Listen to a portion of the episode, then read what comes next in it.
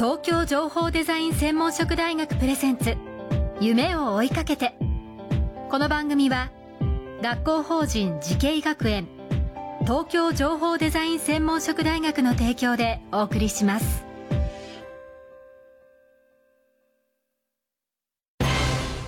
こんな未来あったらいいな。こんな世界できたらいいな。情報とデザインの新しい学びをクリエイト。才能と未来を共に育てる学校法人慈恵学園東京情報デザイン専門職大学。オープンキャンパス開催中。詳細はホームページへ。夢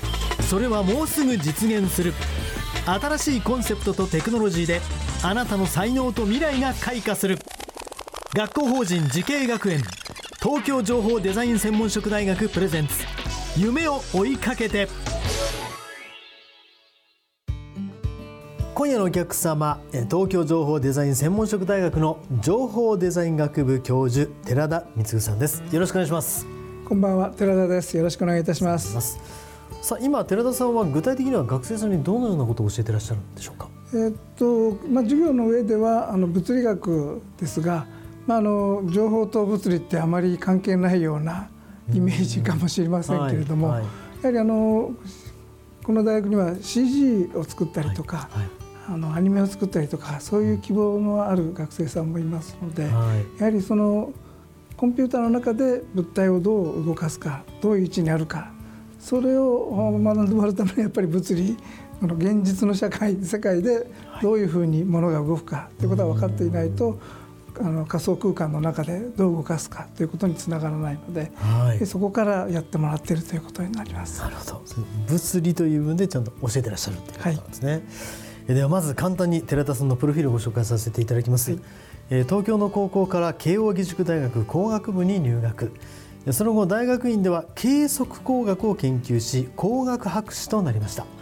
卒業後はボストン大学マサチューセッツ工科大学などで研究員として従事。そして三井石油化学工業など企業に勤務されます。でコンピューターや物理学を生かした研究を続けられましたで帝京科学大学福岡大学の教授を経て今年から東京情報デザイン専門職大学の情報デザイン学部教授に就任されたということなんですけども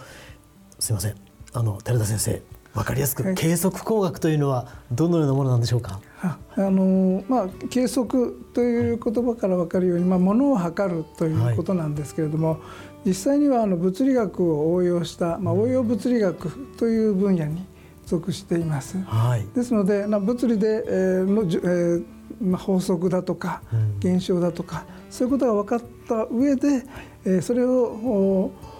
えー、用いていろんなものを測定する測るそういったあの工学になっております。まさに計測する測るという学問ということなんですけれども、はい、さらにもう一つのお仕事として日本リメディアル教育学会の顧問をされてますけどこのリメディアル教育っていうのはどういう教育なんでしょうか、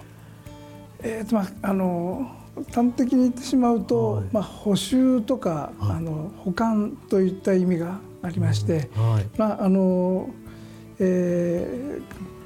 ー、あまり学習が得意じゃない人たちに、まあ、あの学習支援いかに、えーとお尻を持ち上げるかというような、あの勉強をさ勉強させるというと非常になんかあのあまりいい言葉ではありませんけれども。それによっていろいろなこうまた、えー、学生さんたちも違う、えー、学習の仕方ですとかまた新たな魅力、まあ、学習の魅力を感じるっていうこともあるということですね。はい、そうですね。なるほど。次の時代につながる教育環境っていうのは、えー、どのように変化していくと思われますか？まあ、あの次世代も当然今、はい、えー、の世の中の流れであります、人工知能、はい、AI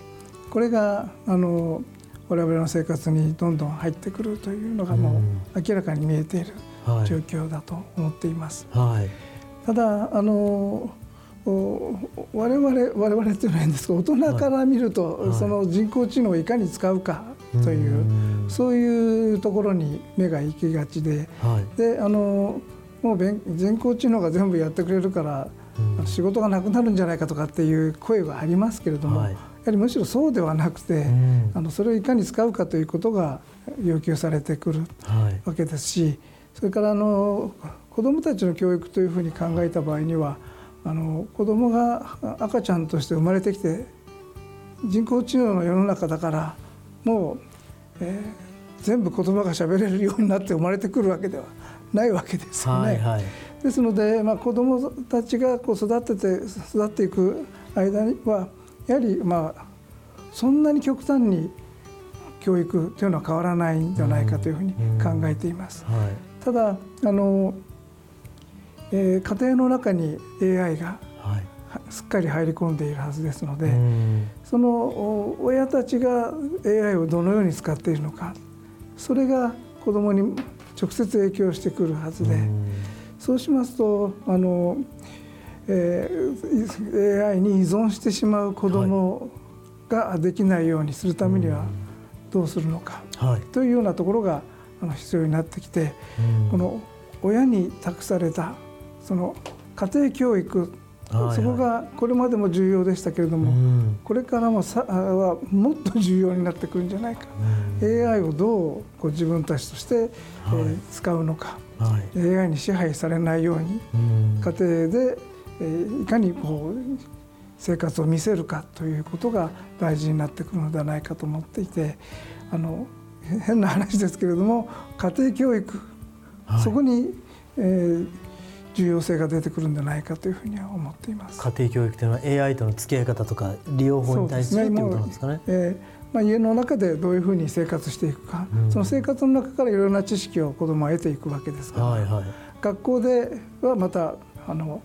えー、別の、まあ、AI のもあるでしょうしいろいろな知識を学ぶでしょうけれども、うん、家に帰ってきたらあの親はもう完全に AI に支配されているでは、うん、あの、えー子どもたちはの未来は暗いと思いますのでそういった点であの教育環境というのは一番身近なところが大事になってくるんじゃないかというふうに考えています。はいはい、このこれから AI がどういうふうに発展していくかというのは分かりませんけれども、はい、やはりそのインターフェースと人とのインターフェース、はい、キーボードを打って、えー、画面に出てというやり方であったとするとなかなかあのやっぱり人に教えてもらわないとっていうことで、やはり人から人へのやはりあの知識、情報の伝達というのが一番強いものだと思いますので、あのやはりあの機械に言われたというのでそれだけ暗記すればいいかっていうとそういうものでもないと思いますので。はい、ただこれから10年後20年後さらにはまあその先になるとこの家庭環境どのように変化していくのかその話をですねまた次回に伺いたいと思っております、えー、よろしくお願いいたします。よろしくお願いします、えー、今夜のお客様東京情報デザイン専門職大学情報デザイン学部教授の寺田光さんでした。ありがとうございました。ありがとうございました。この番組は YouTube でもご覧いただけます。TBS 東京情報デザイン専門職大学で検索してください。それではまたお会いしましょう。さよなら